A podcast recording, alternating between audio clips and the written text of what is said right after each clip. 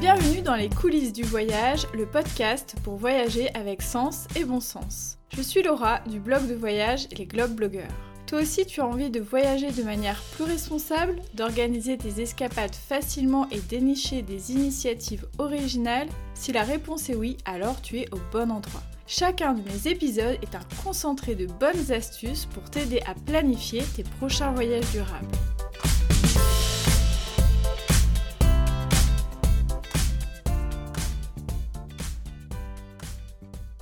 Hello hello, j'espère que vous allez bien. Cette semaine, vous avez le droit à un petit épisode bonus qui n'est pas un épisode que j'ai réalisé dans le cadre des coulisses du voyage, mais une intervention que j'ai faite pour le podcast The Big Shift. The Big Shift, c'est un podcast sur la transition écologique et tous les moyens d'y parvenir. Et ils ont voulu m'interviewer au sujet du voyage et plus précisément du tourisme durable. Donc dans cet épisode, je livre un peu euh, ma vision sur ce sujet-là, mon positionnement aussi en tant que blogueuse voyage et plein d'autres choses. Mais je vous laisse découvrir cela dans cet épisode et je vous invite aussi à aller écouter les autres épisodes de ce podcast qui est très intéressant. On y parle notamment zéro déchet, énergie, gaspillage alimentaire, empreinte carbone et plein d'autres sujets liés à l'environnement. Belle écoute Hello, c'est. Deux fois par mois, on se retrouve pour un épisode The Big Shift Action, durant lequel mes invités, sur un temps d'une dizaine de minutes, nous partagent leurs projets, leurs meilleurs conseils, mais aussi leurs peurs et leurs questionnements. Notre objectif Pouvoir mener ensemble une vie plus responsable et plus viable. Et maintenant, place à l'épisode du jour.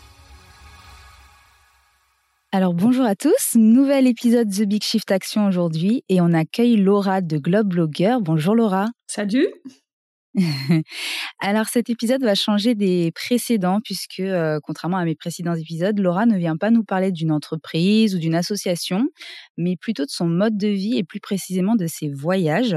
Donc Laura, tu voyages avec euh, ton compagnon Seb et ton fils Elio. Tu tiens un podcast euh, qui s'appelle Les coulisses du voyage. que proposes-tu à travers ce podcast et puis aussi à travers ton blog? C'est quoi l'objectif? Alors donc euh, effectivement, je suis blogueuse depuis presque dix ans maintenant, blogueuse euh, voyage.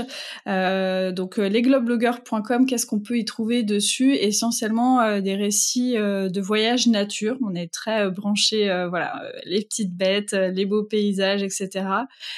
donc des récits de voyage plutôt tournés autour aussi du slow tourisme.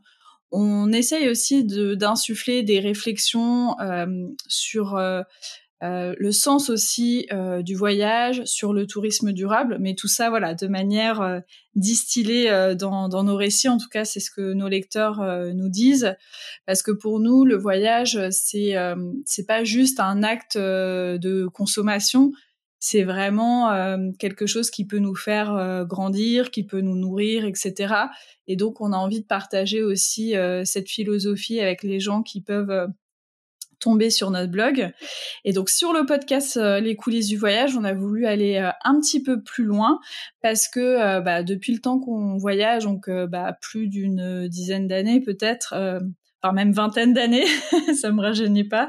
et ben forcément, à force de voyager, on voit des choses, on réfléchit aussi un peu plus sur nos manières de, de voyager.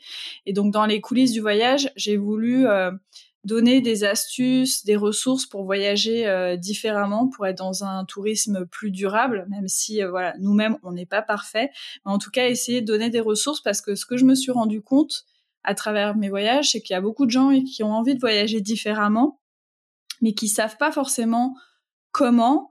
Euh, parce que bah, aussi les acteurs du tourisme, on va dire classique ou même du tourisme du masse, ils prennent tellement de place que mm. euh, bah, les belles initiatives, elles sont euh, souvent un petit peu euh, cachées. Et donc tout l'objet des coulisses du voyage, c'est vraiment de mettre en avant plein de moyens de voyager autrement auxquels on n'aurait pas forcément pensé. Et puis surtout, bah, valoriser toutes ces initiatives, ces porteurs de projets qui, qui vont nous permettre de voyager autrement. Ok, mais écoute, c'est très clair. Ah, comment on, Comment est-ce qu'on se dit du jour au lendemain, bah, je vais arrêter de faire, je sais pas, 10 000 kilomètres pour, pour changer d'air, on va réduire notre empreinte carbone tout en continuant à faire ce qui nous passionne. Qu'est-ce qui a fait finalement que, que vous avez eu un déclic? Alors, je dirais que nous, on n'a jamais été. Euh... Alors, c'est vrai qu'on a beaucoup pris l'avion dans notre vie. Peut-être qu'on le reprendra encore. On n'est pas euh, fermé à cette euh, idée-là. On n'a pas fait une croix non plus euh, sur les voyages lointains.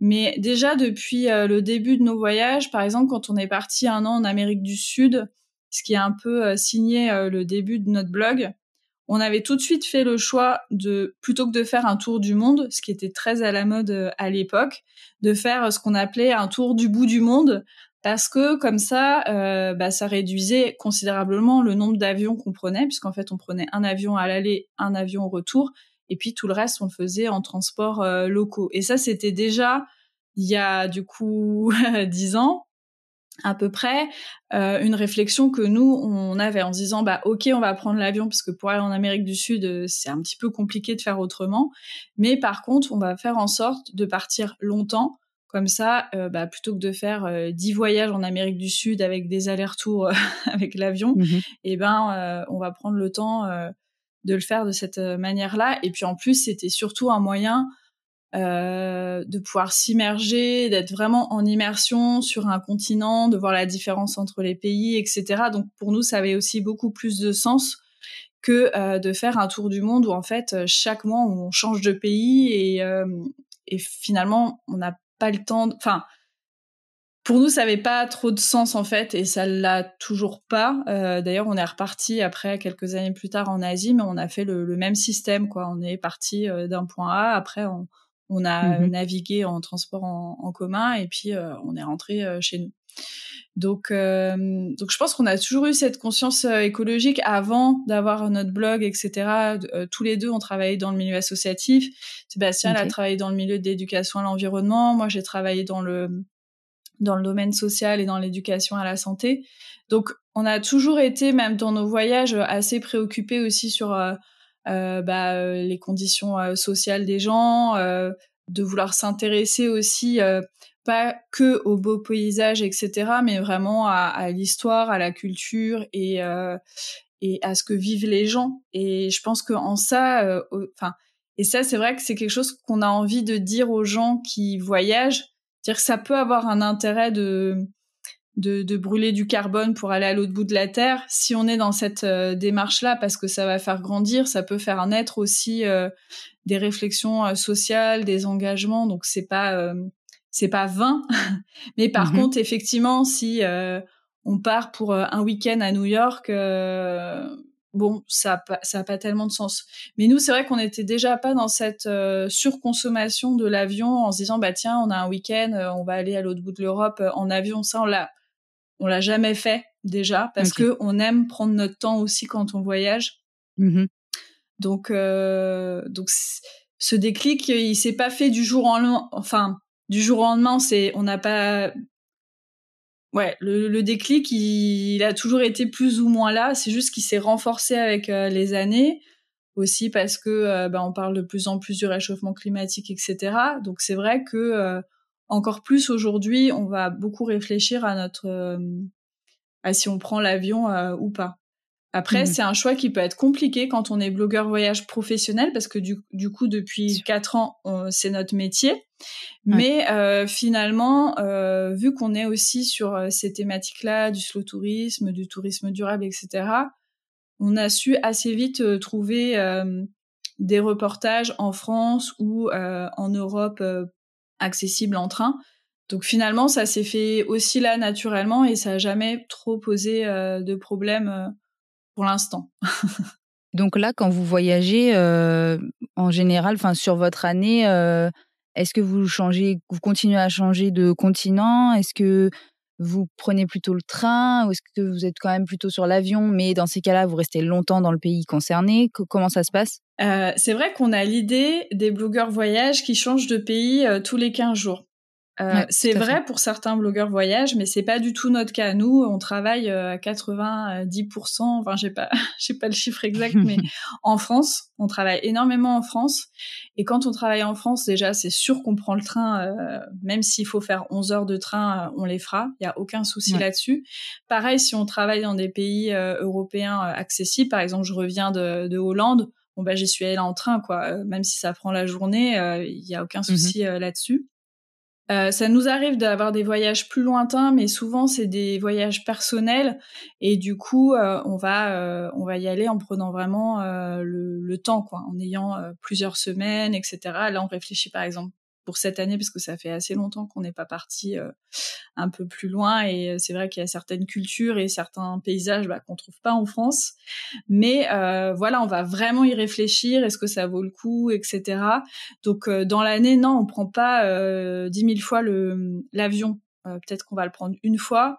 Peut-être qu'on va le prendre deux fois maximum je pense ces dernières années. C'était plutôt ça donc, euh, mais voilà, ce qui n'est pas le cas de tous les blogueurs voyage. Euh, mm. Chacun après fait comme euh, comme il le sent, mais ça nous est nous dans notre posture et dans nos, nos lignes directrices en tant que blogueur voyage, par exemple, on nous fait hein, des sollicitations pour trois jours, je sais pas, en Slovénie ou quatre jours en Turquie, et on a toujours refusé parce que pour nous ça a pas de sens je pense qu'on n'y prendrait même pas de plaisir en fait parce que c'est trop court. Moi, je, bah je, ressortirais frustrée. Donc, euh, au-delà même de la question euh, environnementale, bien sûr, qui se qui se pose, hein, euh, je crois que j'aurais même pas envie parce que c'est c'est trop court en fait. Déjà que je mm. trouve ça trop court des fois de partir quatre jours euh, dans une région qui est proche de chez moi. on essaie toujours de privilégier des, des voyages d'au moins cinq jours, même quand c'est en France, pour avoir un minimum de temps. Donc euh, voilà, pour répondre à la question, je sais pas. Et oui, bah le, train. Euh, en plus, nous, on est des grands adorateurs du train, donc euh, franchement, pour nous, c'est pas du tout une contrainte de prendre le train. Et ça fait partie du voyage. Oui, pour nous, ça fait partie du voyage. Après, c'est vrai que des fois, en France, c'est vrai que voyager sans voiture, c'est pas toujours très très évident. On n'est pas dans un pays qui, qui est très propice à ça, surtout quand on veut aller euh, dans des territoires ruraux et montrer des, des, zones un peu méconnues, ce qui est notre cas. on travaille beaucoup pour des destinations qui sont pas forcément très très connues, parce que c'est mhm. aussi un de un de nos points de vigilance en tant que blogueur voyage. On n'a pas envie de participer à la surreprésentation euh, d'endroits qui sont déjà victimes du surtourisme. Alors c'est toujours un, un exercice d'équilibriste quand on est blogueur voyage parce que bien sûr on est là pour promouvoir euh, euh, des endroits. Nous, on a envie que les gens ils puissent euh, vivre ce que nous on a vécu dans des destinations qu'on a trouvées super. Euh, mais on sait qu'on a aussi une responsabilité par rapport à notre visibilité. Donc c'est vrai qu'on va pas choisir des destinations où c'est déjà ultra connu, etc. parce qu'on sait que enfin ça va aller dans le mauvais sens. Enfin ça peut avoir un mmh. impact négatif un impact négatif, donc on, essaye d'éviter euh, ça aussi. Tu, tu, me disais en début d'épisode que, euh, que la, difficulté avec euh, finalement le, slow, le slow voyage, c'était le fait que le secteur du tourisme ne, ne, facilite pas ça, puisque tout ce qui est mis en valeur, c'est des promotions pour des voyages à l'autre bout du monde, une semaine à l'autre bout du monde, ce genre de choses. Est-ce que tu as des noms de plateformes de sociétés que tu connais qui sont, eux, spécialisés dans le tourisme durable, que tu pourrais nous donner mmh. pour, pour que les auditeurs puissent en prendre note? Alors, c'est vrai qu'effectivement, aujourd'hui, si on veut voyager un peu autrement, bah, il faut aller à la pêche aux infos.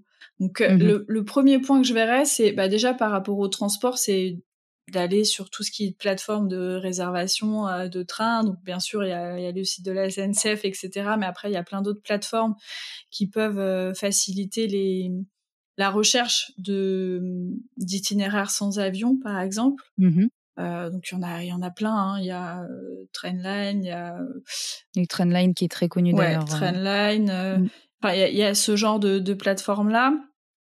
Pour les hébergements durables, parce que c'est pareil, mmh euh, c'est vrai qu'on peut avoir vite le réflexe euh, Booking ou Airbnb, mais euh, il y a voilà, il y a aussi des des influences négatives à utiliser ces, ce type de plateforme-là. Pas toujours, mais mmh il peut y en, enfin, ça ça pose des questions.